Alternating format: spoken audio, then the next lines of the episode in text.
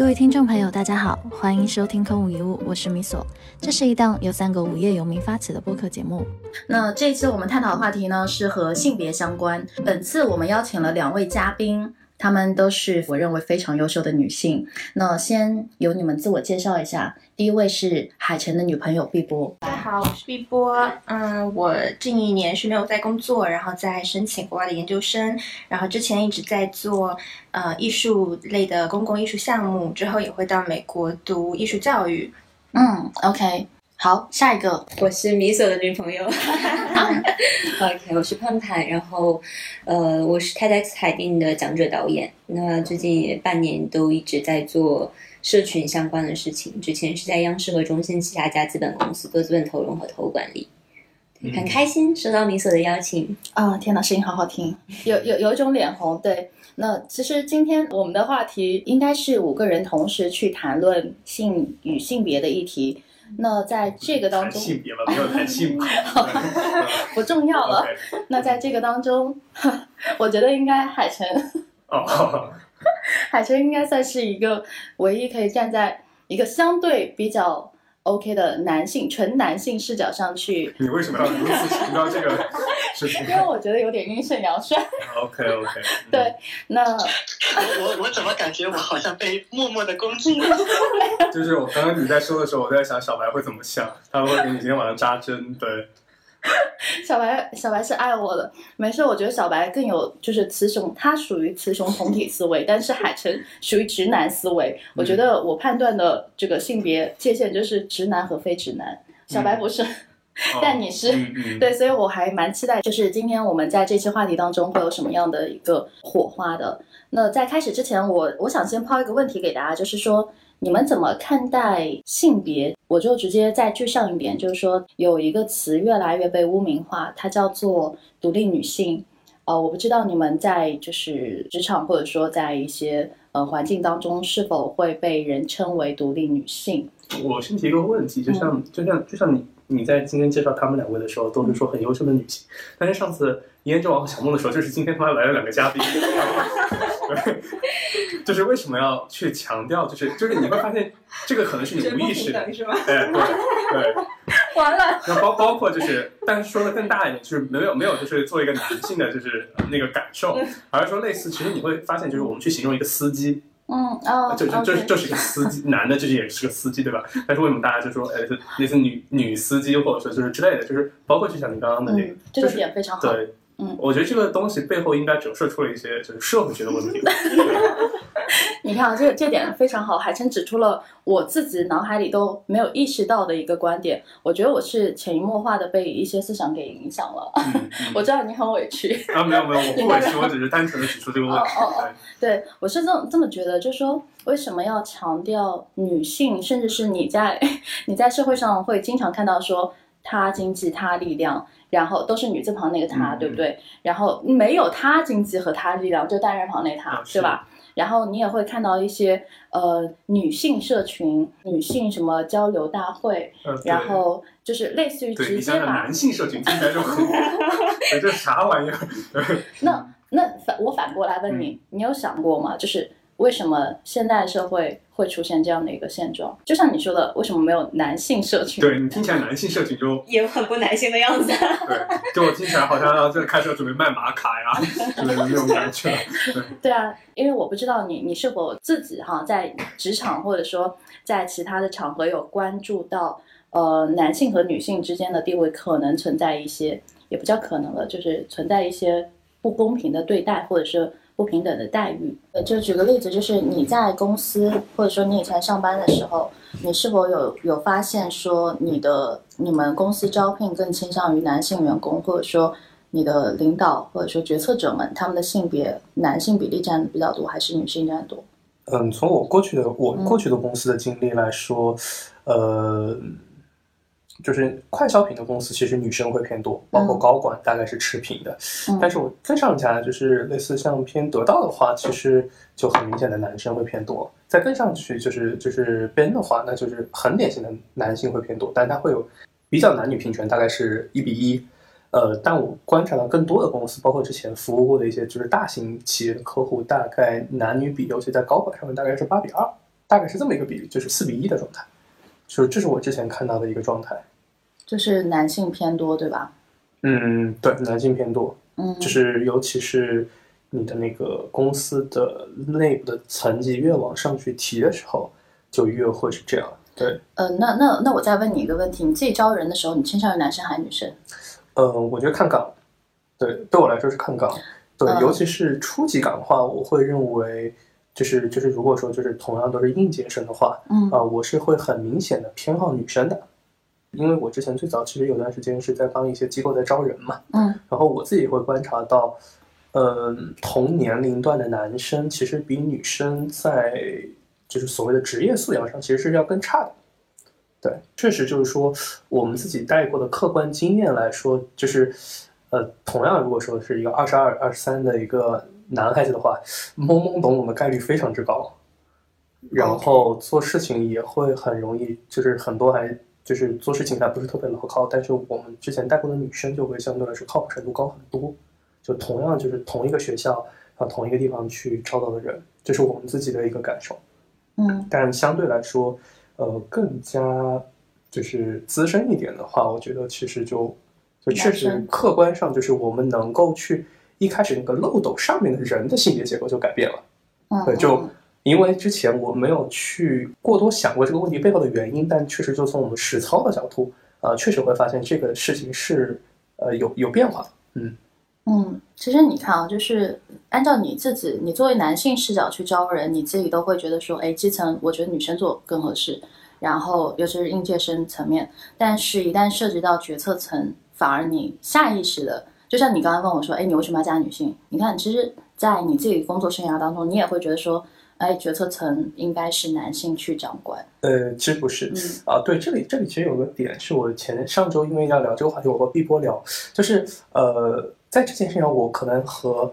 呃很多男生有个不一样的一个成长经历，就是我小时候我家里是我我小时候跟我妈妈长大会那边家里比较多，嗯。我妈妈家里面是个他们是一个女性主导的，是个女性女性主导的一个女权社会，对，就是呃就是我外婆比较强势，然后加上我我们我妈妈家是那种经济主导的。就是说白了，就是谁有钱谁谁说话大，所以呢，这个时候最后的结果呢，就是呃，就是因为因为他们都很擅长搞钱，就是比他们老公都要擅长搞钱，所以就是小时候小时候你你听我们的称呼方式，你就会觉得很奇妙，就是我们叫外婆叫爷叫叫奶奶，叫外公叫爷爷，我阿姨叫伯伯，对叫伯伯。对，就是我们小时候是这么叫的，所以就是会让我们有时候就是，尤其是我的表兄弟姐妹，我们时常会感觉我们的爸爸妈妈是上门女婿，对，这是对，所以这个时候，所以这个时候，其实我呃，就我不知道呃，其他男生会怎么想哈。对我来说，我和我确实会发现，我在跟女生在合作的时候会相对舒服一些。就是我和男性在呃，就是协作的时候，呃，我自己有观察过，呃，我会还蛮五五五开的概率可能会激起那种对抗情绪。哦，就是男生和男生之间相处，我不知道女生和女生怎么样哈，但男生和对男生相处的时候，它是一种竞争加合作的关系。剑拔弩张的感觉。呃，对，大家其实就非常像你们看那种新西兰毛利人，就是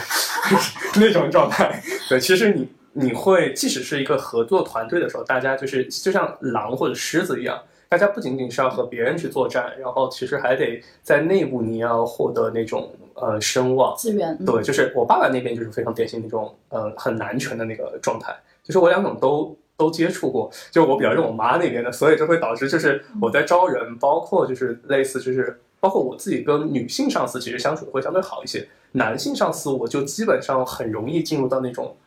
嗯、呃就是竞争加合作的关系里面，其实会产生一定的内耗。对，其实会产生内所以。从之前海生就讲说，他的成长经历其实不太感觉得到女性的权利，嗯，嗯，不平等对，其实我感觉不到的，对哦我其实感觉不到这件事情很重要。对，但我觉得，如果从你刚刚说的公司里面那个状态的话，就是基层很多女性到了高层，可能就变得好像男性为主导。嗯我嗯觉得是不是可能在到了婚龄或者育龄的时候，就会出现一些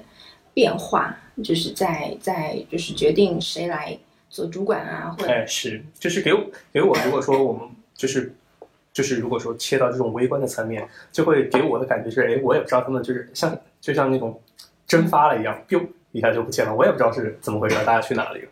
但是就是我只能说观察到这个结果。就有点像我们滴了一滴水滴水在这里，然后在另外一个地方去取这滴水，然后中间是个管子，我也不知道出现了啥，但我确实观察到结果，哎，就是这样子。而且从我自己的感觉上，因为我是经常去他的公司去嗯。混，然后我会觉得，呃，在一个公司里面做到中高层，就是人多一点的公司，嗯做到中高层的女性，其实男性特质会非常强，啊，会很对对对硬刚。，嗯，啊，是都非常的凶悍，嗯。对，嗯，我赞同。呃，我我这边说几个观察吧，呃，也是真实的发生的。一个是我我有个朋友，他也是我认识他的时候，应该他才刚二十四岁吧，也九四年的。然后，嗯、他呢当时是在法国的一所学校读书，当时中中国港湾，我不知道你们知不知道这家公司，嗯、他们去法国招人，然后去做他们的一个类似于中层的角色。那他当时跟他一起的是两男一女，就三个候选人当中去选。他当时跟我在喝酒的时候突然聊起这件事情，我说：“哎，你怎么突然就就去了那家公司什么的？”然后聊到自己经历嘛，就是说当时已经就赛出了三个人，因为其实很严格，那那那家企业。然后，嗯，然后他跟我说了之后，呃，我说：“那你最后是怎么拿到？因为我觉得他应该是很很厉害，什么之类的。”他其实我也不知道我为什么会选我，因为最后只剩下他和那女生竞争了。然后其实他说，按照他说，那女生很优秀，比他优秀很多，然后笔试成绩也比他高，嗯，然后最后他们是面试嘛，但是最后他们只要一个人，结果就选了他，没有选择那个女生。后来就在想说，为什么他们去选择了他做一个类似于基层的领导，而且他很年轻，但是为什么不选择男生？其实其实另一个朋友也给了我，就是我把两件事情并在一起讲吧，就是另一个朋友也给我思考，他他是做投行的，然后他说，他说他们的那个部门，呃，其实再往上走，就底下其实基层的金金融男是打杂的，其实就嗯就就是干苦力的民工嘛，金融民工嗯，他们一直是这么自我调侃，但是。真正有实权的那帮人，或者说真正呃是能够混得比较好的，一定是资源占有者。那简单来说，他们 怎么去谈一笔生意，就是呃，我我要我要跟你去喝酒的，嗯，对，就这是中国很典型的一种酒局文化，就是你避免不了的。但是你会看到，就包括我在一些嗯社会或者说在一些别人写的一些就是描述当中会看到，即便是女性，都会经常有表述到说我妈喝得烂醉如泥，然后就是为了拿下一个 case，嗯，就是那样的一个状态下。所以我在想说，为什么不要女性要男性？那一方面当然是涉及到了你的婚龄和你的育龄的问题，也就是说很多公司它会考虑到成本，那么在开支节约上养女性明显是，嗯、不划算的，在公司利润上角度去讲吧。然后还有方面就是涉及到说，就我刚刚说的，有这个企业单位是或者事业单位会更严重一些，就是在女性的就是谈判当中，相对能拿下单子的女性，她是要付出比男性更大的代价的，而这种代价可能男性哎，大家一起去。说白了就干点什么事情，然后就合作就谈成了，不管你本本说你喝酒还是怎么样，但是对女性而言，她其实很难去跟男性什么勾肩搭背，然后或者说是去出入一些场合去探讨一些事情，其实这是不友好的。所以，嗯，我在思考，就是说，嗯，就按照身身边真实的鲜活的例子来说，为什么要高层要男性而不是女性？其实，其实最直观的一点就是你女性的这个投入产出比太低了，你并不能带给我一个很好的，就我站在那个商业逻辑上来讲吧，就是你并不能带给我一个很好的收益。对，所以嗯，我觉得这一点在职场的不公平上的确会凸显出来。这也是为什么近几年，就是我们说女子力和女性社群，包括她经济这种词在不断的出现。但我个人的视角是，我真的见过很多女性，她们能把事情做得非常非常漂亮，而且是身边你会发现，越是在一个呃男女性别不太平等的社会当中，然后女性能爆发出来的威力和力量其实是越多的。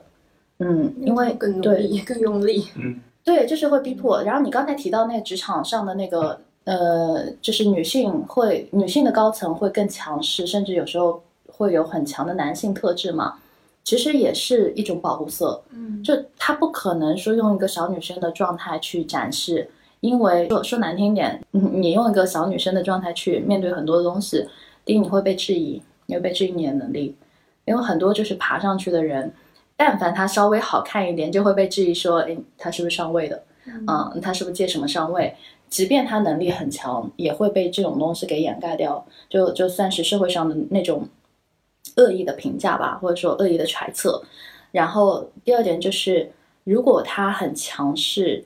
就就是我我不知道哈，就我以前是有厌女心理的，很严重的厌女心理，就是我觉得，嗯，在在一定程度上，女性太柔弱了，然后他应该有刚毅，应该像男性一样。嗯嗯，就有一次我跟一个英国人在聊天的时候很有意思，我说我很想像一个男生一样，他纠正我，他说你不应该这样说，哦、你是对于你自己性别的否定。然后当时我是很 random 在聊这件事情，然后然后这这兄弟他其实是呃就是来中国，我也不知道他什么职业，但是他可能只是一个老师或者怎么样，呃，然后呢他跟我说了这句，就是特地的指出说你不应该这么去表达。你希望的是男性身上的特质和优点，而不是你想要成为一个男性。嗯对他，他是这么纠正的，所以那个细节我记得非常清楚。为什么说可能哈，在中国或者说在我自己的成长环境当中，我会被灌输的很多概概念是男强女弱，女不如男。因为我跟海晨的家庭其实是有点相反的，我我是在一个很男权的家庭中成长的。然后包括说我外婆，他们就是都是喜欢男生的。这个就很迷惑，就是我最大的一个问题，对啊，就是为什么是女生生了小孩，为什么会跟男性吗？反感女生？就是就哦你懂我意思吗？就是举个例子吗我我知？道，嗯，对，就是奶，就是奶奶有，无论有个女性就，不是自家的生产力。嗯其实你没有发现悲剧这个东西，但凡你思路扭转不过来，它就会一代传到另一代。嗯，举个例子，为什么他会讨厌？就你像奶奶自己也是个女的，对吧？对对对外婆自己是个女的，为什么会反感自己的孙女她也？被反，反对啊嗯，对啊，就是因为他他在这样的环境下，清楚的意识到男性他不需要做什么事情，只因为性别是男，他可以享受各种待遇和福利，嗯而作为女性，她就需要去承担很多很就说说难听点，就是很繁琐、很家务事情，或者甚至是会被冠上说，哎，女人你就应该去后厨什么之类的，嗯就是这样的角色，所以她内心是厌女的。就回到我刚才那话题，她是厌女的。我我其实小时候也在这样的环境下成长，我当时的一个状态也是类似的，跟我的外婆什么的都一样的，因为他们厌女，因此导致我对女性也会有性别的，甚至是歧视哈。就是你自我厌恶，对自我厌恶然后包括我自己身上，就是你你知道的吗？就是呃，我自己身上从小是被当男孩子养的，嗯，是，呃，甚至就是我我不允许留长发，那个时候就永远都是把你剪成一头短发，就是小时候的绰号就是假小子，就说说白了就是嗯，你你就是一个甚至是男人婆嘛，就是 那个时候真的是这样被描述的。因为包括我父母亲看到，如果我有穿裙子的举动，他们会嘲笑你说你怎么穿裙子了？他觉得你不应该穿裙子，就整个就是把你真的当成一个男孩子再去圈养。那所以你渐渐的就发现说，你你的性格当中，即便你有女性的一面，你都没有那种小公主的感觉。就就你现在让我当什么小公主，就我我会觉得啊、天哪，好 从没当过一天是吧？这对我就是没有办法去接受这个性别的认同啊嗯，因为我觉得从小我我的心理性别被教育成了男性，虽然我生理性别是女性，那童年又是对你成年后又有巨大的影响。呃，好在我我懂得自我疗愈嘛，就包括说童年当中你受到的一些不公平，甚至你会觉得你是缺爱的，你要付出更大的代价才能得到他们的那一眼的青睐。嗯嗯，但是同样哈，就是就我有个舅舅，然后我外婆很疼我舅舅的孩子，就只是因为男孩，嗯，然后就那个年代不是说谁都可以接受教育的嘛，嗯但他会想办法，我舅舅是最后一个孩子，他会想办法去让我舅舅得到最好的资源、最好的教育，然后供他成为大学生什么之类的。嗯对，包括呃，你你就想为什么男性可以这样，但是女性就不行？包括他们，他并没有让女孩子，就比如说我妈那一代，去给她什么供到大学什么没有，她选择了放弃，甚至觉得说你应该去帮你弟弟去得到更好的资源。嗯，嗯，对，那在这样的一个环境下，就是我的上一辈、上上辈，其实，呃，我妈肯定也受影响了，不然她不会去让我自己打扮成一个男孩子所以我说它它是世代的悲剧，就是一代传到下一代。然后如果你不懂得自我教育，那么你就会开始觉得说我就是厌女。其实我到大学都是厌女的，就是就这个性别我是不认同。当时会想说，我如果是个男生就好了。哎，我其实很想知道你厌女，就是你讨厌的具体厌讨厌的是什么？对，厌个啥？对，哦，这这个很重要，就是你知道我以前哈老跟人调侃说，哦，你们是不是喜欢温柔贤惠啊？我厌的可能是那个温柔贤惠，我觉得那个柔的力量，它它是无用的，它它这种温柔贤惠就是软弱的。对，它就是软弱的、无用的，它并不能造成多大的价值，嗯，所以我当时会经常觉得说，好，男生都喜欢温柔贤惠或者怎么样，但这种是我带着贬义的情绪去说的。但现现在我很喜欢温柔这个词，因为我觉得柔可以克刚。我当时是完全没有认知，就觉得说，呃，你你能不能不要像个女人一样婆婆妈妈，然后扭扭捏捏，这这么的温柔，然后。还不懂得去反抗，我会觉得女性很弱，男性很强，然后性格就会变得越来越。所所以，米说你看啊，当时当当你那么说，就是你不要像那一个女的一样扭扭捏捏的时候，其实这个言论本身也是反映出了一个厌女的一个倾向嘛。因为潜意识表达观点就是这样是不好的，你这个地方像个女人一样，就是就是很糟糕的。这个就让我想到了那个社会心理学的里面一些观点嘛，就是会提到其实人是很容易被环境影响的，因为人有那个解释的一个系统嘛。就如果你不能把发生在你身上一系列的事情，过去得到了一些反馈，你把它合理化的话，人就没有办法生存了。那刚才其实米索和海城那个例子里面，我都看到了这样的一个状况，因为我们从小你你周围的环境就告诉你，你就是你身上的这个男性特质或者女性特质是好的，或者是糟糕的。那你慢慢慢慢的，如果你反抗成功了，那那当然且另说；如果你没有反抗成功，你会转弯嘛？你慢慢也会潜移默化的认为，好像这个特质它就是对的，或者它就是错的。嗯，这可能也能够解释为什么，呃，我们会看到，嗯，有一些有些传承性吧，就是所谓的这种偏见，我们会看到有传承。嗯，我觉得这个还蛮常见的。因为刚刚提到社会心理学嘛，那如果我们再说大一点，它就是一个社会学问题，是人类是跟人类起源有关系的。我们最开始说男性在远古人类，他们需要就吃饱，那需要狩猎，那狩猎非常直观的就是男性会比女性更有力量。嗯，那他可能就会占有更多的主导地位，那所以其实男权社会是因此发展而来的。然后中间有一个时期，可能在女真时期是有一段时间是女权主义对女权社会的，那那个时候其实也是。呃，在烹饪出现不是很久的一段时间，然后对那个时候，其实呃那一代的女性力量也会比较强，但其实都会集中在“力量”这个词上，然后所以其实它是一个漫长的人类的演进过程。然后我觉得其实啊，这个我其实想到一个很好玩的点是，哦，之前毛泽东写过一篇文章，就是关于婚姻核心其实是财产。嗯，然后其实对回到你刚刚说那个点。其实我想起来那个故事，就是呃，女性相对强势，或者说呃，就这里这里有一个点，就是历史上其实呃，狩猎是个效率非常低的一个活动。其实真正原始人类社会，其实主要的能量供给是来自于采集。嗯，其实采集是个确定性很高的事情。嗯，确实就是我之前看过一些石器时代的这种，就是就是对齿牙齿包括热量的分析，就是其实就是说绝大部分的热量还是依靠。呃，女性依靠采集来去获得的，然后反而真正其实就是形成所谓男权社会的关键，其实是因为种植业，嗯，就是开始去种植小麦和呃水稻以后，就是因为这个时候需要呃这个时候男性的力量其实变转化成一个确定性的产出的时候，呃就开始慢慢形成了就是对财富的，就是男性开始控制财富。其实，在更早的时代。嗯，其实是一个很典型的一个呃女权的时代，所以刚刚我其实会在想，其实是不是因为一个财富的获取方式，呃，会产生就是男性和女性的差异？因为确实就是说，就是更早的时代，就是类似母系氏族社会，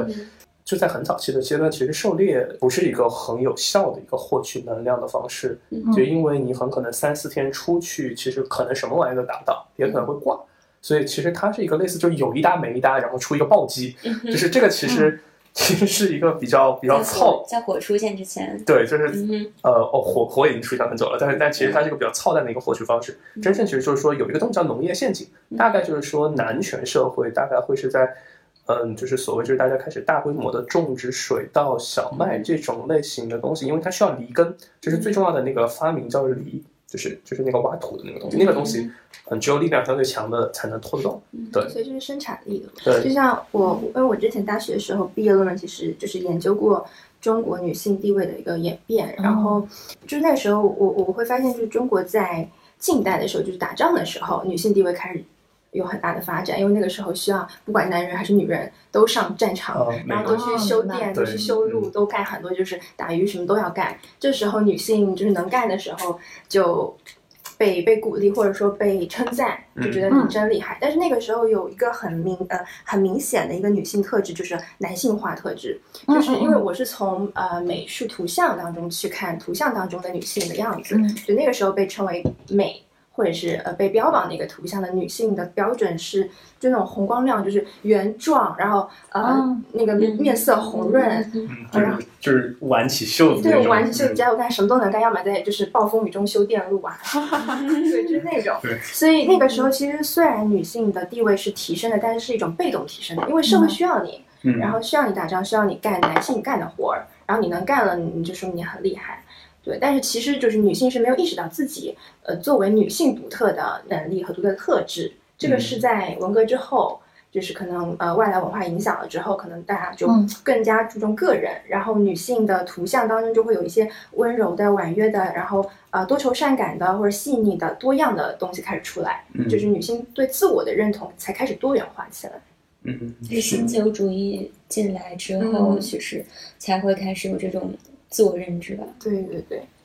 你刚刚说那个艺术的画像，我正好想到一个人叫弗里达。我嗯我我之前看他有部传记吧电影，其实我当时看的时候，我对他的那个眉毛印象非常的深刻。嗯他就是把他眉毛连在一起了嘛。嗯就你你看他，你你觉得他不像女性，包括他会让自己的打扮，就有时候呈现出男性的那个特质。因为我没有深入的去研究过他，只是说看过他那个传记电影，所以我当时在想说，嗯，像她的这种装扮，然后包括她对自己性别的认同，因为我知道她有过很多段情史，好像当中我不确定哦，对，当中和一个女性也同样发生了一些就是暧昧吧，嗯，但我我我不知道他们具体有没有去发展成那样的关系。那我就在想说，其实那个年代，嗯，也是战争时代嘛，那个年代，那对于女性而言，其实她们的地位在社会当中并不是那种，哎，我我已经到了一个平权的时代。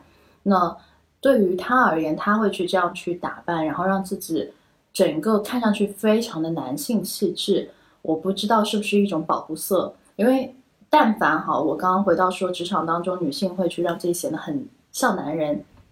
其实都是一种保护色。也就是说，你清楚的知道，你如果想要混下去，或者说你如果想要爬到更高的位置，呃，你如果想要不被欺负吧，就这么说，那么你需要去有一股力量去武装自己。那股力量到底是什么？一定不是柔弱。你你没有发现说一个高层他会用柔弱去当成自己的一个保护色，而是相反，他会把男性身上独有的一些特质，比如说，嗯，刚毅果决，然后雷厉风行，然后就是那种硬朗。然后全部加在身上，甚至我知道有些女性的打扮就已经纯中性了，就是就是剪短发，全部剪短发，然后再去梳那种嗯很像男人的那种状态，就是让你英姿逼人。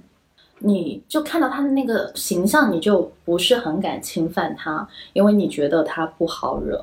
嗯但我我首先就是嗯，哎，你你说，这我有个问题，就是说，呃，是否刚毅果决，呃，或者说坚韧，这些就是男性的特质？嗯，会不会女性拥有这些也是女性本身自己有的东西？女性的特质是不是只有柔弱？嗯对，比如说你说到呃弗里达的话，她呃她其实是一个蛮女性，因为她画的画都比较表现个人内心情感的东西。对对对，对他没有很多就是关注呃社会啊、政治太多的这些东西。然后她的其实装扮来说的话，也是装饰性非常强，然后裙子为主，嗯，然后发型也很多样。她只有在就是跟她的对象掰了之后，才穿了一次西装。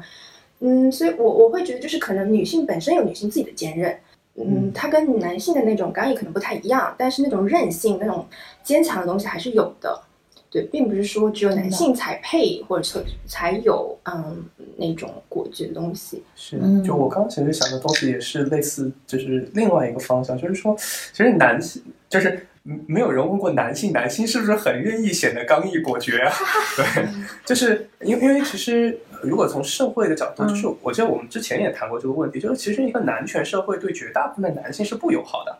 广大的男性也并没有从一个男权社会里获得大家想象中间的好处。这个问题我跟海晨聊过很多，就是就是比如说你呃提到独立女性，然后男生可能会污名化独立女性。我自己的想法是，可能因为呃独立女性这个词侵犯了男性的某些权益，可能传统上来讲的权益，比如说男性在社会当中需要去竞争，然后会面对很多的不确定性。那么他回到家里的时候需要更确定的一些东西，他就觉得那我需要一种掌控感，可能去掌控女性。但这时候独立女性可能对男性来说不可控，她不是那么确定。对，那时候就会伤害到家庭，男性喜爱的家庭。嗯，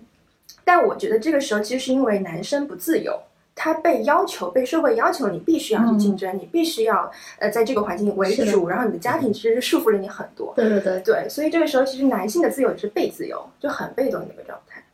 就像内卷，其实主力军都是男性。嗯，对 好惨。我我顺着这话题往下讲啊，啊，我觉得有一个概念可以去区分一下，就男性和女性，这是生理性别上的一个分类嘛。但其实我们如果考虑到个体差异性，那你会发现，其实女生里面也有就男性气质比较强的人，然后男生里面也有女性气质比较强的人。那我觉得自然界的客观规律就是在任何一个嗯群体里面，少数派就容易受到歧视嘛。这个就不用讲什么理论，我们就结合一下我们日常的生活经验来看好了。就女生可以回想一下，就是那种女生扎堆的那种团体里面，如果有一个女生，她她整个风格是偏向于非常讲逻辑的、强势的，特别爱掌控别人的，你们是不是觉得这个人特别讨厌？那男生也一样嘛。如果这个男的他不是那种很刚强，是显得好像特别会关怀他人的，你是不是觉得这个男的好像也不是很有能力的样子？这个这个，在我我在那个接触客户的时候，这个感觉会很明显，而且有的时候会觉得大家的这个自我歧视的感觉，其实男生会更强，就是带有女性气质的男生会更强。我我对这个事情的一个一个解读是，嗯，其实从生理特点上来讲。呃，女生的这个大脑的成熟度成熟，它会比男生会稍微早一点。就很多女生，她们会自己发展出一个一个解释系统。就如果我自己很很很有男性气质，然后会受到一些攻击，她会发展出一套东西去解释。但如果是男生，他有一些女性特质，他可能会倾向于认为是自己有毛病。就别人觉得我有问题，他也会这这么解读。最近接触到一个例子，就是有一个客户，我跟他在聊的过程中，我发现他其实有着一个非常强力的一个女性的一个技能，就是他非常能够共情，然后非常能够去感悟、感受到别人的一个情感诉求，然后这个反映在工作上其实是一个非常好的能力，就是。我们知道做大客户的谈判的时候，就在那个逻辑、那种利益基本过关的情况下，其实有的时候就是拼的你的情商嘛。人家喜欢你，觉得你的这个人不错，你的整个人呈现出一个观感，就是让我是舒服的、可以信赖的，那我就愿意跟你合作。反正签你家跟签他家也没有本质的差别啊。然后这个这个客户他也是有这样一个特质，但很长一段时间他都觉得这个。这个不是什么有用的一个技能，然后他就特别羡慕那种，啊，那种说两句话就能煽动很多人，然后特别短平快的给别人下指令，然后就煽动别人去掌控别人，而且在他过往的这个工作里面，经常收到这个负面的反馈，就是觉得我觉得你没有什么领导力，就每次你去控制别人，你就有点控制不住，你只是特别会 social 而已，他过往就会收到很多这样负面的反馈。嗯，所以我觉得这可能是有点客观的规律在吧，就是人都好像倾向于，嗯，去攻击那些少数派的人。嗯，这个也不仅仅是男女气质的问题，可能在其他的方面，只要你的这个特点在你的那个那个群体里面相对来说是小众的，那就比较容易受到偏见和歧视。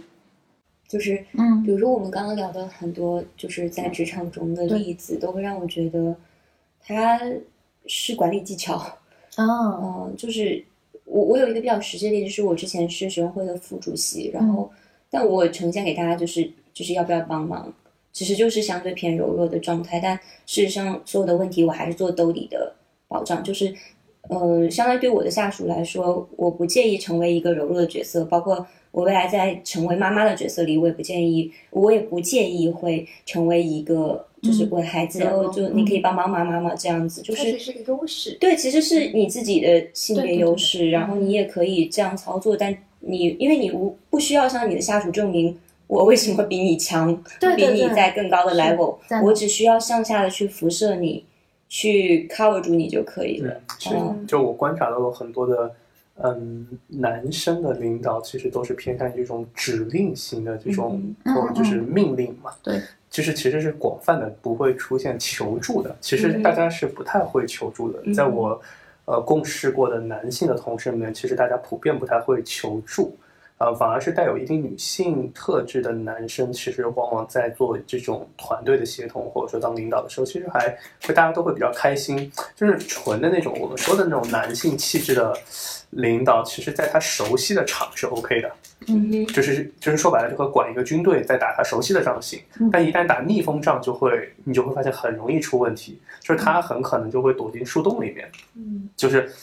就是他的躲进树洞是一个非常隐蔽的方式，就是他在一个打不赢的仗里面，在指挥大家拼命的在往上面送死，嗯 对，就经常会是这样，而不是问大家，哎，朋友们，也许我们现在不顺利，大家有没有什么办法？他们不会说这件事情的。嗯所以男性和女性这些特质其实不存在好坏的差异，就看你怎么用它们，怎么去结合。嗯对，其实我们我们从那个岗位的特点，因为我们都知道人岗要匹配嘛，你做的事情要跟你的这个特质和能力相匹配。我们从这个角度来讲的话，其实你脱离不了谈这个行业的发展的状态，就它是粗放还是成熟，然后以及这个行业的工作特点，它是偏向于体力还是偏向于脑力。然后刚才我就听大家在聊，我就在画一个图嘛。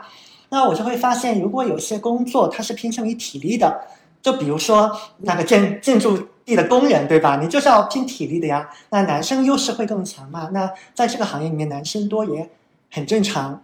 那有些行业它的发展是相对来说比较粗放的，就比如说一些新兴行业，就刚刚起来嘛，整个还在一个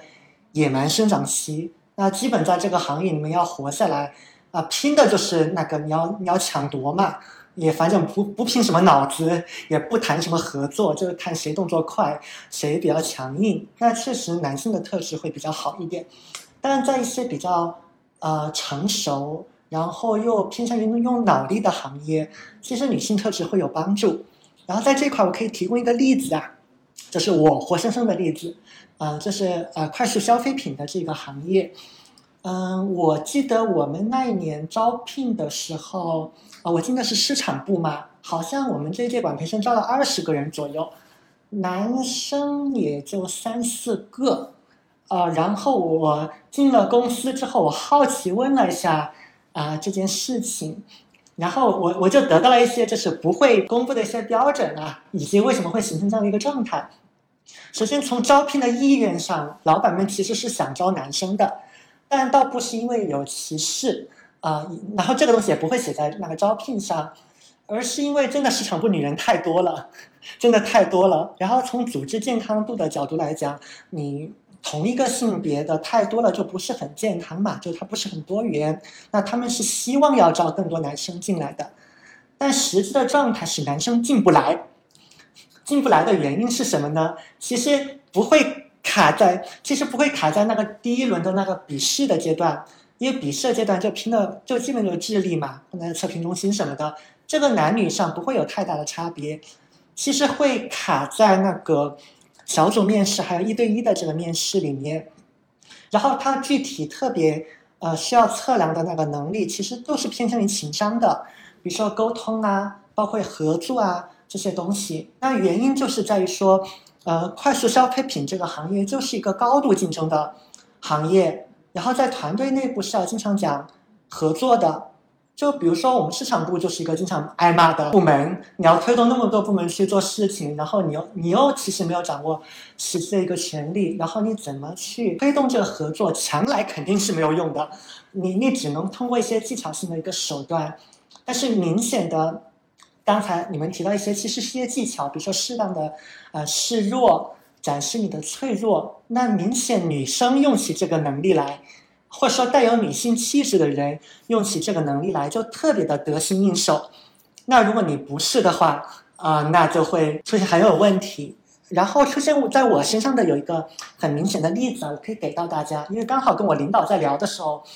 啊，我发现的啊，我记得当时我们在小组面试的时候，就无领导小组面试嘛，就是大家嗯，肯定之前都会刷那个面试。那个经验呢？然后很多面经都会告诉你，你要适当的强化啊，不然的话，你的那个表演时间就比较少，那个面试官就看不出你的一个才能嘛。但是好死不死，我我们的那一组就是属于那种，哇，竞争特别强烈的，就话特别多，然后大家都很强势，整个状态就是属于我都会有一点那种插不上话的那个感觉，在整个状态里面，呃，我记得当时是好不容易有个机会，就是大家有点像。有有点想，就是把一个会议记录的工作就甩给我来做，就按理说那好像是一个展示一个机会嘛。但当时我是一个自然的一个反应，我就告诉他，哎，我做这个工作不是很合适，好，好像他来做会比较好。嗯，然后我没有想到我的这个行为被面试官捕捉下来了，而且之后他在那个一对一面试环节里面问了我，而且他其实是带着一个质疑的角度在问我。就是当时明明人家给了你这个责任，你凭什么不去承担这个责任？那我就会告诉他嘛，因为我们的那个目的是要达成这个目标嘛，是要确保这个工作的产出是最好的，不是说让我彰显什么我的个人的才能或怎么样。然后当下当时在那个对话的过程中，很多时候我在聆听，然后我有观察到，好像里面的某一个人他做这个笔记和做展示的能力是最强的。那我认为把这个东工作交给他来做会更好。那我比较适合做的是引导整个话题的方向，而且当时我也确实在做，因为如果没有我的话，那个大家会不停的争吵，然后没有结论。然后我进了公司之后，就是问问到我老板嘛，他就说其实当时还蛮欣赏我的这个特点的。其实第一我展示了脆弱，就是我告诉他，呃，这个东西是我不擅长的。啊，然后第二呢，我也会展示出我会更加在意整体的这个结果，而不是彰彰显我个人的这个能力。那这个特点可能在我们这个行业里面是必要的，嗯，所以就可能这是也是我进到公司来的一个原因吧，嗯，所以总的来说，嗯，在我看来，可能在不同的行业里面，确实他对男生的特质和女生的特质会有不同的偏好。就刚刚听你说的时候，我有个小的点就是。关于“强”这个词，关于“优秀”这个词，因为 因为我不知道，就是碧波你和海晨在亲密关系里是怎么样的一个平衡状态吧？就是，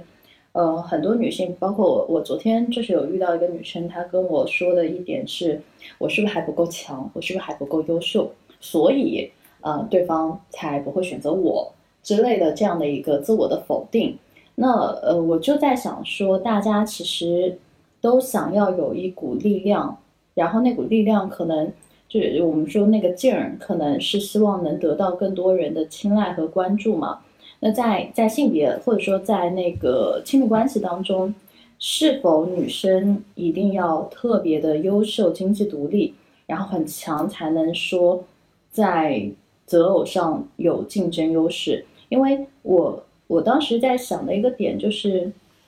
我以前和那姑娘的想法是一样的，就觉得说。呃，你必须要变得很强，然后，呃，你要自己的事情自己来，自己扛，这样子，然后这样别人才会喜欢你。一旦你展露脆弱，就像你刚刚说的，哎，展露脆弱等等，那么你就会被别人觉得你不行。嗯，就是这个特质，而且越来越多的在女性身上在出现。嗯，我不知道你们是否会有遇到这样的情况，或者说自己有想过这个点。就是说我一定要很强、很优秀，这样男生才会喜欢我。我以前是有很强的这样的一个状态的，包括说最后出现什么状态，就是呃跟我一起约会的那个男生最后来了一句，他说：“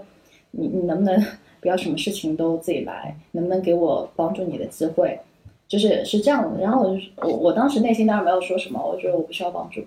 因为我不想麻烦别人。然后甚至我会觉得，当然这是对他的说法，但对内的自我的说法是，如果我找你帮助了，那么显得我很弱，就是显得我很菜，然后那么你就不会欣赏我了。就就是那个时候是你希望从外界去得到一些认可认同，然后我发现，在二十出头左右的这样的一个年龄层，女生会特别有这样的一个心理。当然，我现在已经过了那阶段。我现在是 巴不得这个，我不想做，你自己拿去做。对，就是跟伴侣之间的那个心态完全转变了。就是我，我并不需要我很优秀去证明，而且我不会说因为我不优秀了，你就会离开。就是你会处在一个很柔的或者很舒服的状态下，你不会需要去刻意去表现自己的这样的一个能力或者是强。这样这样的一种特质，才能够说去维系好这段关系，或者说去博得一些青睐。我不知道你们有没有，就包括你，你碧波，你和海晨之间是否，因为你们其实走了很多年了嘛，嗯，那我不知道你在刚开始的时候是否也会有这样的一个特质，希望自己变得很强，然后希望自己，嗯，像男生一样能够去帮对方分担很多的事情，然后，嗯，类似于各种经济独立啊等等。我觉得这个问题其实一开始我听到会觉得有点奇怪，因为我我我认识大部分年轻传统一点的男生都希望女生弱一点，对。对，然后呃，所以其实女生不用做太多，可能你年轻一点找个好人家就差不多，反正就是你要表现出那种服从顺从嗯，反而好像更好找男朋友的样子，因为年轻男孩可能本身自己不太有自信，然后希望找到的女孩子就是能够凸显自己的优势，嗯，对，然后。嗯，反而好像给我的感觉就是太强的女孩子比较难找对象的感觉，然后可能男孩子就是除非他很成熟、很有自信，否则他可能会觉得伤害到他的某些自尊，是不是你在怀疑我的能力，所以你不让我帮你，类似那种感觉。明白明白。对，然后我跟海晨，因为我们可能不太一样，就是他本身没有那种就是对女生那种传统的要求，因为他是在女权 女权下子长大，然后。我对就是女生比我强这件事情 非常的接受，非常的接受且觉得舒服。对，所以我们就是、对就是相对平等的，嗯，是吗？对，就是你不会要求海晨做家务什么的？就是因为我也做，所以我要求他也要做，就是我做的什么我也会要求他做，然后他做的事情我也会分担这样子，然后去互补。嗯，就我我可能我在亲密关系当中，我特别看重的是平等这个问题。嗯，因为我小时候，包括我自己家里面，我爸小时候也。就是也不是说，就是所有的活都是女生干，其实就是类似，就像做菜，大家会一起做，然后就是可能你你去叠衣服，我去扫地这样子。就是我没有那种应该或不应该这种，对，就是觉得好像出现了之后，我做了，你是不是也可以一起？去分担，对，没有那种传统的说女生就应该怎么怎么样，因为在福建其实很多氛围是比较传统的，就是是很多有那种呃全职妈妈的那种全职家庭主妇的那种情况。对，上周我其实跟 B 波还聊到，就是因为我是在湖南长大的嘛，在湖南你很少见到全职妈妈，都很彪。标标识，我感觉你说女权社会没有没有没有，就是我家可能比较特殊，但是我确实见过的湖南的样本，我很少见过是像全职主全职主妇，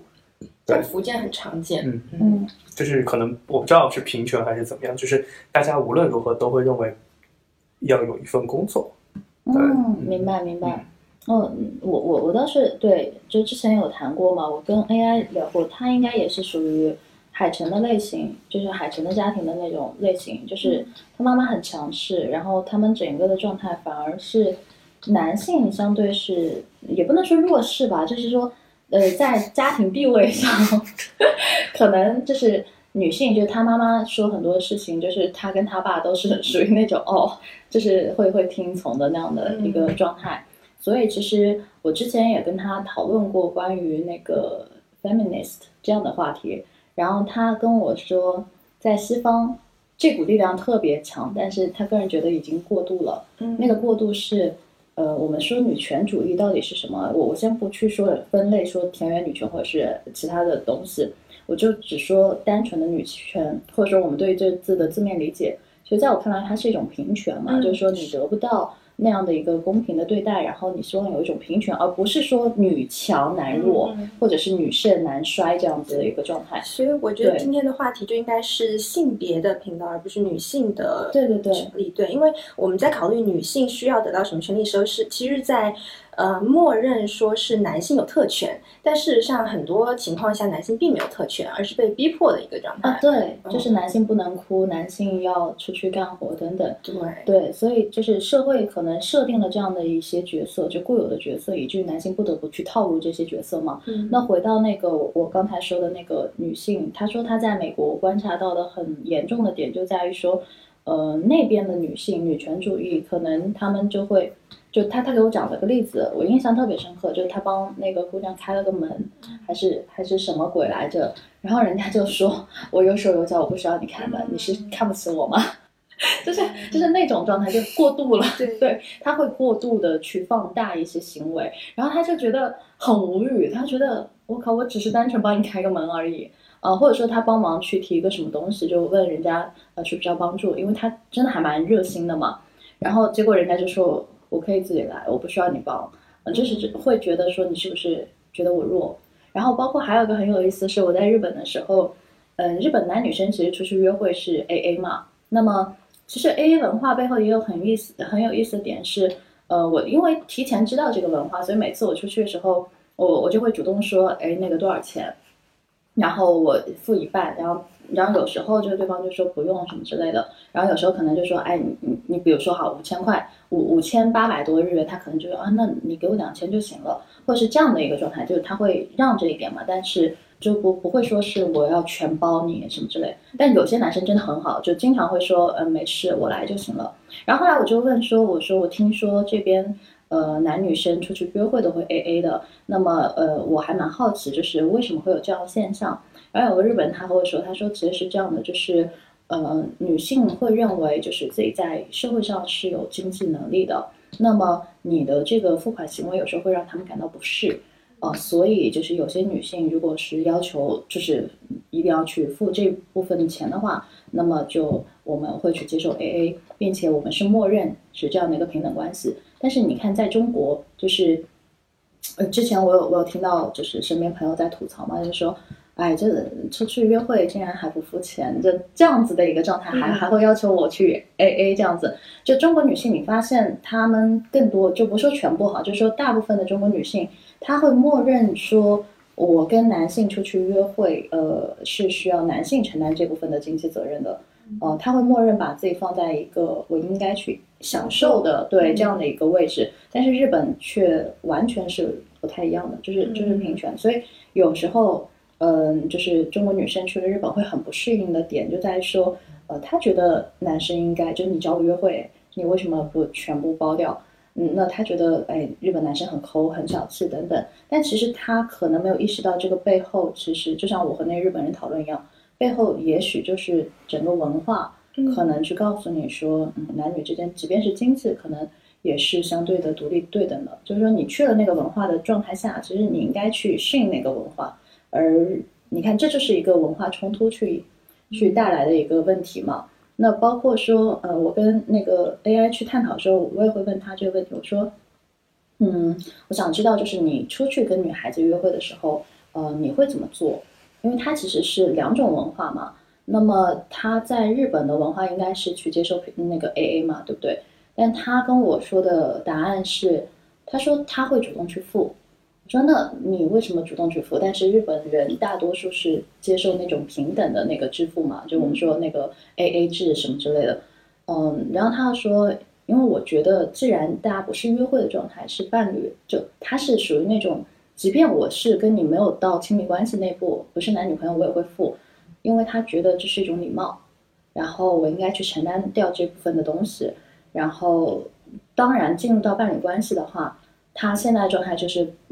直言不讳，就说，就虽然我们平时会开玩笑嘛，但他也会说，我要我要这个东西，你要帮我买什么之类的，就他会这样子去去要求，但我我不会觉得不好意思或者怎么样，我会觉得说，可能在他的视角上，他跟传统的日本人可能还不太一样，他觉得，哎，我妈妈或者说我爸爸就是全部帮我妈妈付掉的，那么我就应该去付，因为不是所有的地方都和。呃日本这样的一个国家一样，因为我不知道美国的情况，我不知道嗯跟美国人去约会或者是跟他们去去怎么样，对方会怎么样，对，所以我就我了解的日本文化，他们是会去 A 掉的，然后那个理由就是他们认为男女之间的经济独立是对等的，所以我要去 A 掉这部分。对，所以这个是一个很有意思的现象，就就关于说，呃，很多女生就就包括也被吐槽诟病嘛，就说你你标榜你自己是那个 女权，或者说你标榜你自己要平等，但是你的行为却又又在打你的脸。双标。对对对，就是有点双标。嗯嗯，包括嗯，我有个朋友，他他相对来说是言行一致，但他言行一致在我看来有点过度。那过度是什么呢？就是他跟男孩去约会，开房他都要付，就是 你不要付，我来，就他觉得很开心很爽。是我在泡你。对，就就是会有这样，当然我不知道这个心理是什么，就他会有极强的那种，呃，你说自尊心吗？我不清楚，但是他的确是一个女权主义，啊、是真女权主义，所以他说每次他出去呃约会什么的，他他会直接支付房费，然后就是以那样的一个角色出现，所以我觉得，嗯、这个性别其实是一个很大的议题，就你你从大议题下，你去可以去关注社会上的现象嘛，就包括说啊、你如果真的说呃要平权，或者说你如果真的想要去达到这样的一个状态，但你的行为是否能够真的做到是啊、这样子方方面面的。对对对是说你一一方面在享受这个，啊？一方面，对对对，然后一方面要争取更多的权利。对，然后还有一种是我自己观察我自己嘛，就我我先不说别人，然后我去观察我自己，我也会发现说，呃，因为我是很强势的那种，然后这个强势的当中就会投射，再回到亲密关系当中，就会投射到亲密关系里出现什么呢？我会经常说我去挣钱，你管家，就是 那样的状态。我会和我的 找男仆的感情，都和刘飞老师那一期，对，还有成人教育打。广告 对。就是呃，我会有这样的想法，就觉得说，嗯，如果说我经济 OK，当然不是说我看不起对方的能力啊，只是我觉得如果我有能力，然后去养家，那我来就可以，我完全不会介意说你在这边打扫家务就是无用的。虽然我老说男仆，但我觉得这分工的问题，因为我不擅长做饭，对方很擅长，那么我就把这些东西交给对方。那我觉得这个完全我不会 care 说，呃，他很弱，而且就像你刚刚说的，当一个男生他有足够强大的自信心的时候，他其实不介意外界怎么看他的。比如说我经常和 AI 去说这样的事情的时候，他就觉得很好啊，无所谓。然后我说，那你你不担心别人嘲笑你什么之类的？他说为什么我要担心别人嘲笑？我是 enjoy 这个状态，嗯或者说我 enjoy 做这件事情，那我就来就行了。你不喜欢这个，然后我恰好喜欢，为什么我不做？嗯对他不会因为说我做饭我就嗯很很很女性，或者说我做饭我就是弱的，嗯，他不会用标签。对对，而且我觉得就是男生可能他愿意去找个更聪明或者更有能力的女生，其实是可以证明他的眼光啊，对对对是，我想到一男人最大的投资应该是投资老婆。哦，我我特别喜欢的两，就是我会觉得，呃，我比较直观的会喜欢两类男生，一类男生是他有非常多的兄弟啊、啊，就是那种真的是兄弟，对那种我会觉得他是非常后边是个兄弟。他会有他会有非常多的，就是嗯，在这方面，就是因为男性和男性就强，就像刚刚那个有提到的，就是说其实是会有竞争关系的，但其实兄弟会，我就会觉得，对他就会很那个，然后再一个就是，呃，他是有一个好老婆。然后我就会觉得他选择一个对的女性，就让我觉得我很喜欢这个女生，那一定是我这个女生看到了我没有看到的嗯。她的优点，对，然后或者是我们接触是不还没有到那个位置。但其实我觉得刚刚我们提到了好多个点，就比如说吃饭的，对对对就是买单这件事情，其实是嗯。大家对这件事情的解读啊，就是就比如说，嗯，去出去吃饭，我是那种习惯性买单的人，嗯，然后，嗯，好多人都是这样跟我讲的，因为我是习惯性买单的那种人。然后，但我买单之后，但男生跟跟男生交往其实也是一样的，就是我会买单，但我的买单其实是有就是有潜台词的。就如果我我很欣赏你，不管是男生女生，我很欣赏你的话，我我会就是你会。就就会大家都会礼貌性的回，就说，哎，那我们 A A，或者是我下次请你吃饭这样子，然后我就会欣然的同意。但如果我觉得我们的交往或许 maybe 不需要下一次，嗯我会非常坚决的在这一次买单。啊，对然后我会就直接因为呃，我不习惯，就是万一你下次约我吃饭，我想说，哇，上次是你买单怎么办？这次还要来，对，就会有这种 感，对，就会有这种感觉。啊，但是如果是交往对象，或者是有觉得哎有可以往下有很长很长的交往空间的，我就会觉得，那你买也没关系。然后我也不会，我就不会直接，我又不会跟你说我 A A，我会可能一到两次，可能我就会给你一个礼物，就我没买到单的话，我会给你买礼物还回去。对，就这样子，就也是平等交往的一种方式。然后我觉得我有一个问题，就是我跟 Miso 是一样的，就是我跟你原来的你是一样，就是我会觉得。我确实也就是平台为你的开，然后也确实就是我没有到这个方向上的是就帮助，然后但我会觉得你帮我拧开了，哦，我觉得很贴心的一个人，但不会说就是我想要说那个是是是我想要展示我的强大，就没有这种展示的感觉，反而是我会觉得这是我能做，就是你也很累，就我干嘛要就这对我会是从这对我会从这个方向上的不要麻烦别人，但很。会依呃，就会有精神依赖，就是会说，那确实有遇到这个问题，我们要不要讨论一下？就我很想听听你的意见，我会有这个方向上的，我会觉得对我来说是舒服的。然后我就觉得，其实刚刚我们讨论到家庭主妇这件事情，是我对女性话题最感兴趣的一个点，因为其实女性话题现在有太多女性话题被讨论了。然后呃，我自己做菜的，然后有很多场合，大家其实都包括太太给我们专门开了一个话题。所以其实我会觉得好多人都在讨论这个事情，然后它让我比较有感想的，反而是我有一次无意识看到了一个英国作家做意识流，叫哎，怎么突然梦到他叫什么来着？然后他反正就是他在一个呃，最心爱你，呃，不是不是，他他他在一个嗯，是是剑桥大学的一个演讲上吧，然后他就讨论写作这件事情，然后他的那个演讲的话题叫。女性与小说，啊呃，然后他在讨论这个事情的时候就说，他就是为什么我们会冠以女作家，然后会冠以，比如说现在我们，我我昨天你所跟我说要讨论这个话题的时候，我回去就躺在床上的时候，我就在我朋友圈里搜了一下女性，然后就发现有非常多的我的朋友在做这个活动，做女性的公众号，做女性的论坛，然后做女性，然后就像刚刚有也有说到女司机。女司机现在已经不是一个名词，还是一个形容词。对，就为什么会这样？然后很多，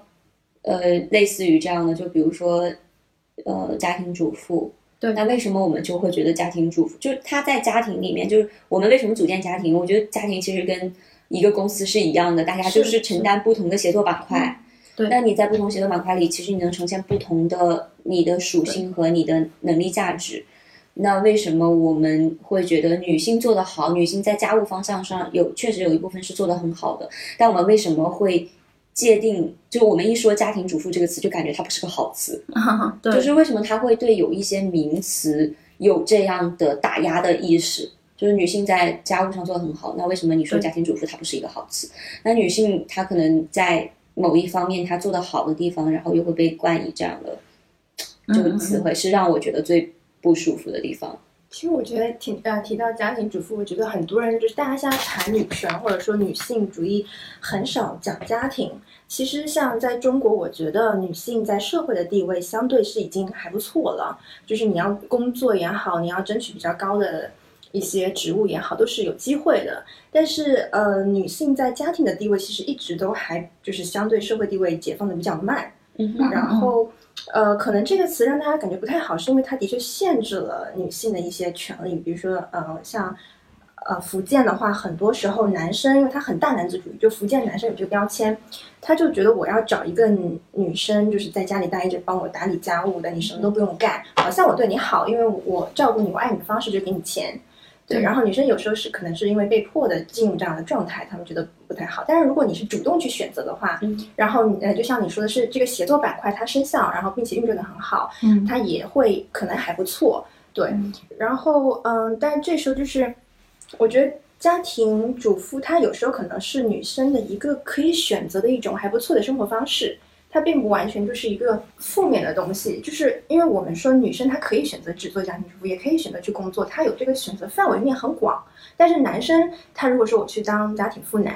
那他会遭受的 就是道德压力会非常大。所以，嗯，先回到刚刚就是说女性的家庭地位，就是可能比如说女生生小孩了到育龄了。呃，他可能在工作上就会抛弃一些，他回到他的家庭去照顾小孩。因为我觉得一部分的原因是因为男生的确很难去承担这个东西，因为嗯男生要面对的道德风险、道德压力会更大。然后呃，而且女生可能更细心，有更多的优势放在家庭当中。可是这时候有有些程度上可能也是一种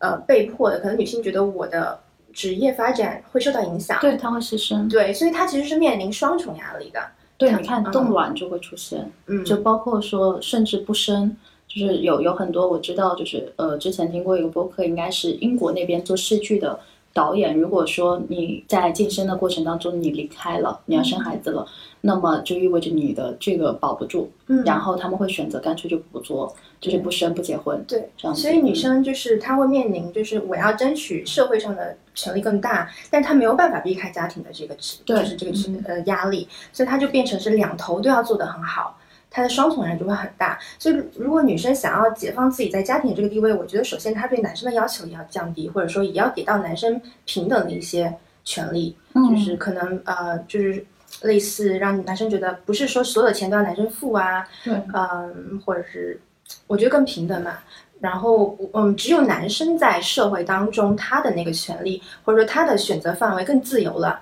我觉得家庭才会相对会自由，然后才会给到女性也自由。所以女性不能要求男性太多，什么都要求女性给自己。嗯对我想提供一个就是更加整合的一个视角来重新看一下，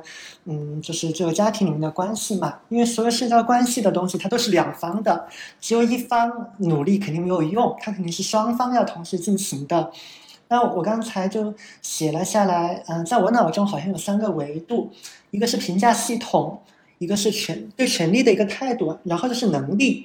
那我们现在其实可以感觉得到，虽虽然那个互联网那个会放大很多负面的信息啊，啊、但是我我的一个纯主观的感觉，我觉得整体是在向好。就原来的评价系统会比较单一嘛，那现在至少大家会慢慢去提这个评价系统应该要多元，比如说回归家庭也是有有价值的，不像以前那种一提到家庭主妇就觉得好像是没有能力的才做家庭主妇，然后一提到家庭妇男就觉得啊你就是一个吃软饭的，对吧？所以这个评价系统在慢慢变，但是它肯定会很慢，因为涉及到这个文化嘛，它有这个基因在，它需要更长的一个时间去做过渡。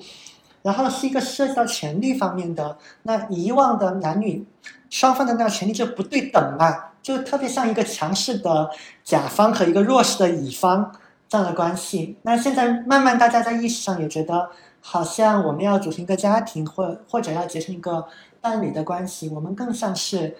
有独立能力的那种合伙人。如果是合伙人，那就要互相要学会让渡权利嘛。就不管你是男是女，你想买单的话，那我要适当的给你买单的机会，对吧？你想要回归家庭，我要给你这个机会，让你回归家庭，然后我就承担一点更多外面的东西，所以它又会涉及到一个态度的一个变化。那最终还会回归到这个能力上来看嘛？那那比如说你你让你想让女生来主外的话，那女生也要有一个独当一面的去挑担子赚钱的这个能力嘛。然后你说要要让男生来回归家庭，让男生要有能力带好孩子，然后处理好家里的那些杂物，对吧？如果你没有这个能力，你也做不好。嗯，但不管怎么讲，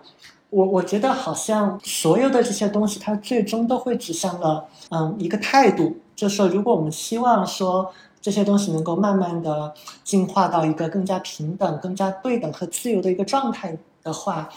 我就要要改变大家一种非常自大、非常自负或者一个傲慢的一个态度，是特别有必要的。在这一点上，我觉得可能不分男女吧。然后，凡是那种非常极端的这种思想，我你可以认为是一种自大，但你也可以认为它其实本质上也是一种自卑。你就是没有很好的，第一，你没有很好的去理解男生和女生的这个特质，它为什么会存在，然后它有什么各自好的一个意义在。而且你也没有办法理解，你没有办法认可你自己的一个价值，然后你也没有办法去欣赏别人的一个价值，那才会导致这样的一个态度。嗯，如果再往上总结一层的话，我们目前的一个感觉是，如果只找一个原因的话，我会理解还是本质上还是无知吧。就如果更多的人了解，比如说社会心理学，了解自然科学，然后了解男女生的这个天生的一个差异性的话，嗯，可能这个问题能够得到更多解决。可惜呢，这些问问题好像在我们的课本里面，然后在我们的商业环境里面，好像基本就没有怎么被讨论过。那这一点还蛮遗憾的。我是觉得他如果知道那么多信息和有学到这么多知识的话，他其实就知道尊重本身的意义了。啊，对对，嗯，我我我觉得这个也是啊。这最近聊到还蛮有意思的是，嗯，也是我我一个朋友，他有一个很好的伙伴，就是合伙人。他虽然是男生，但是他非常的 支持女生，就是会有一些些女权的色彩。那么就就他跟他太太两个人是造了一个姓，就是没有没有跟任何人姓，然后去造了一个姓去给他们的孩子。然后包括哎，对，以前我应该提过，就是。嗯，在在那个巴西是一个母性的社会，就他们的姓是随母亲的，对，所以之前我想到 Papi 酱不是生孩子嘛，然后被 diss 了一波，就是你的姓怎么跟你老公什么之类的，好像被疯狂 diss 了一波。我就在想说，其实你你们看啊，就是从我们生活的各种细节去看男女权，就我我说这个性别的权利的问题，大家都会希望说。站在自己的性别去攻击另一半，或者说去攻击那个对立的性别，不管是我们去强化女性，还是去强化男性，男性会去保护自己的权利不被侵犯，而女性又要去争夺那部分的权利，并且甚至有时候争夺过度，就会站在一个更高的那种地位上去对待男性。那这个本质的确是心理上的问题，我觉得就是说，如果你在就回到原生家庭嘛，我刚刚包括说的厌女心理也是，也是在家庭当中会导致的。就是说，如果你真的在原生家庭或者说你的成长环境当中，呃，你是相对来说就是是一个相对父权或者是母权的情况下，你态度是不一样的。我那时候有提到过一个点，就是当你是小孩子的时候，如果你是个男生，你看到你父亲打你的母亲之后，你是什么反应？当你是一个小孩子的时候，如果你是个女生，你看到你的父亲辱骂你的母亲时，你又会什么反应？就是男性会站在他同性别的人的角度去看待这个事情，然后女性，如果你是个小女孩，你又会站在你母亲的视角上，你有更多的共情能力去看待这件事情，你会觉得以后长大了，我一定不要让男性这样子来来这样对我，然后你你会很很刚或者是怎么样？但你站在男性的角度，你可能有两种心理，一种是你同情你母亲，呃，但是你也无能为力；另一种是，嗯，你你可能有点自我认识，是知道你不应该和你父亲一样，但更多的是什么？更多的是认为理所当然，就觉得女生就是头发长见识短，或者说你听到这些辱骂就觉得，呃，理所当然把你的思维就变成了你的父亲。当你的性别是男性的时候，更多情况是这样的，包括我们说。呃，为什么童年的时候的教育非常非常的重要？就是你小孩子的时候，你会受到极大的影响。你就不用说 K 十二，就从零开始，零岁开始，然后到你成年这段期间，其实你一直在跟原生家庭去很紧密链接的。那原生家庭当中父母亲之间的关系，它会直接影响到你未来进入到社会，甚至是对待你另一半的这样的一个态度。对，所以很多人其实，在就是很多人在亲密关系当中的一些呃反应或者说是问题，其实也是应该去追溯到以前的。嗯，我自己也会严重的发现说，但凡家庭当中父母亲懂得彼此尊重的，这个孩子其实不能说完全没有问题，但至少他也同样知道怎么去尊重另一半，不管他是男性还是女性，他会有一个很强的认知在里头。但凡家庭当中父亲就比较大男子主义。其实他自己也会被影响，而且会衍射到下一代。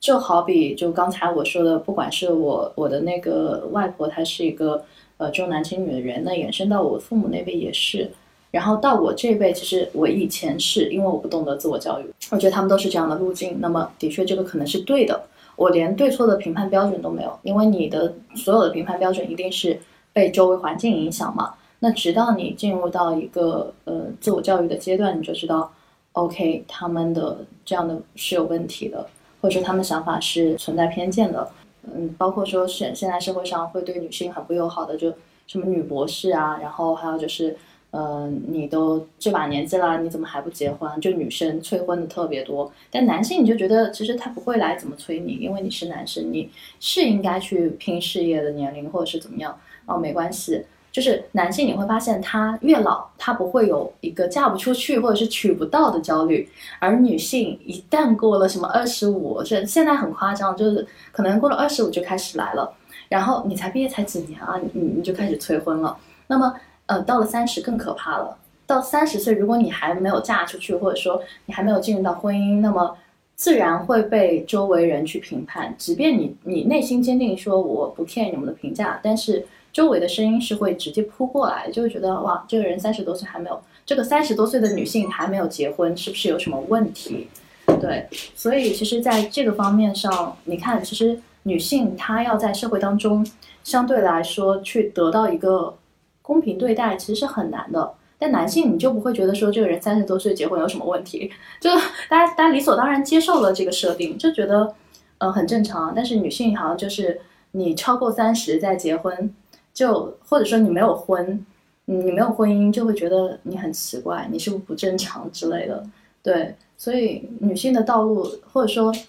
其实为什么要聊这个议题？其实我我是觉得很多男性他没有意识到这点，甚至可能是把很多的点当成了理所当然。所以我们今天去放大聊这个话题，也是希望说，呃，能够让更多的男性去设身处地的站在女性的视角上，有更强的同理心或者说是共情能力，去理解女性其实她她的性别在整整个的社会当中是相对比较弱势的，所以这也就能理解说，嗯，为什么现在会跳出很多的女性社群。因为我我我不知道海城是怎么看待这些社群的涌现，嗯，因为很多男性会觉得，嗯，女人搞事情什么之类，就是，呃，会带有一些些的偏见和贬义去看待这些事情。你看，本来独独立女性是一个很好的词吧，对吧？现在就变成了大家？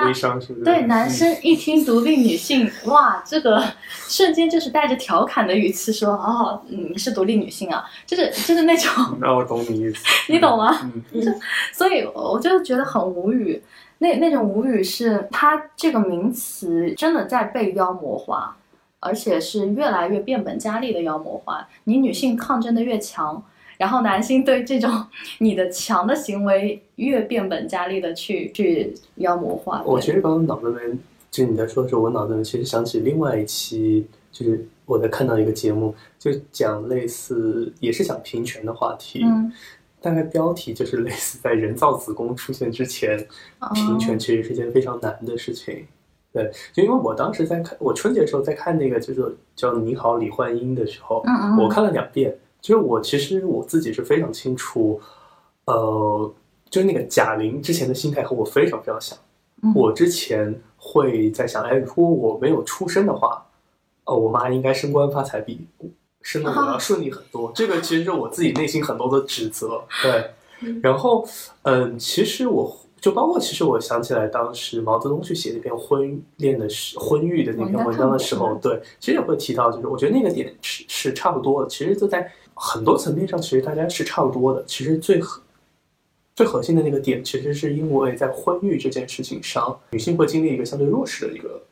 周期。嗯嗯对，就我我脑子里面最后想象出来一个词汇叫做，就是财产其实最后是生存，然后结婚就是繁衍，最后其实又回到了关键的问题，叫生存和繁衍的问题。对，就是可能是因为，嗯，两个性别在在所谓的生产力和在就是繁衍后代上面，它会有一些不同。嗯对，就是因为其实刚刚你在提，呃，女女生会面对的问题，其实包括我们一定会有很多的女性听众，对，然后其实男生也会面对他自己的问题，我觉得是彼此都能够去理解。比如像我确实知道，像在韩国现在就是女生和男生那种对立情绪是非常严重的。嗯对，就是你想想，男生也可能会出现这个问题，就是你们都独立女性行不行？那我他妈不结婚也可以，对不对？对，对，就这件事情，嗯嗯，其实我觉得大家都可以去辩证的看，因为其实你想想，就是因为刚好今天提供一个直男视角，其实直男而且男生也很辛苦啊，嗯。就是嗯，因为其实从逻辑上来说，嗯，这这也是因为男生没有当过女生，就男生会这么去想，对。男生可以这么去想，就是对于女生来说，她有个退路，男生是只进不退的，我曾经记得以前类似北欧的那种，北欧以前就维京海盗，包括日耳曼人，就蛮族入侵的时候，经常就是被被这个罗马人打败了以后，但是他们部落的女生会拿着盾牌把男生男生重新推回战场，对，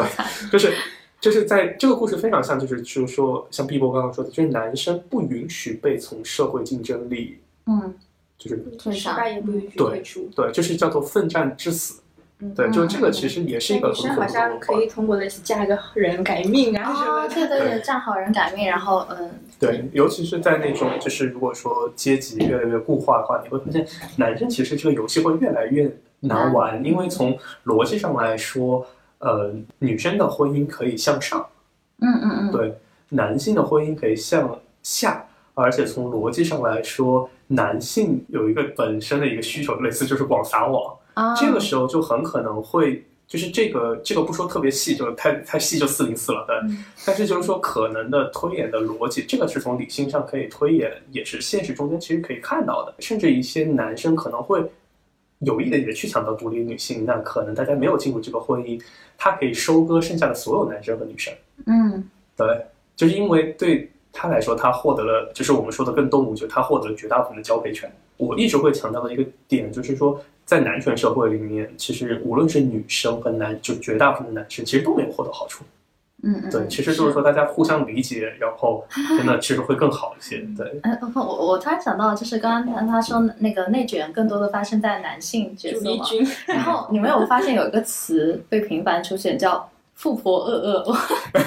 啊，富婆不想努力了，是对对对，就是就是现在竟然就是出现大量关于富婆的这样，啊 这样的，词我我其实想起来一个点哦，对，这个是这个是我之前想起来一个最搞笑的点，就是大家对于类似独立女性，其实大家想说的那个点，就是类似就是我很优秀的那个定义，就是你想想就是呃，有个马甲线也算优秀，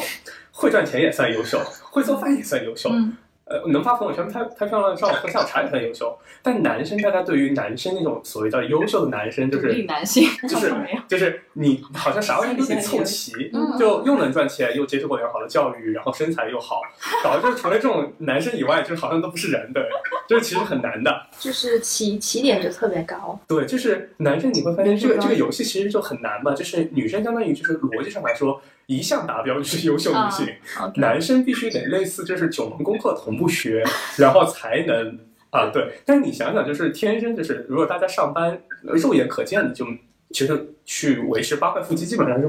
呃不现实的事情。对，嗯那你想想，就是说，其实最后对男生来说，其实也是一个很不利的游戏啊。就你所有都维持好，就只有韩剧里面才会出现，就是啥玩意都有。高富帅，没事，只要只要满足高富帅就可以了。你已经达标了，你已经达标了。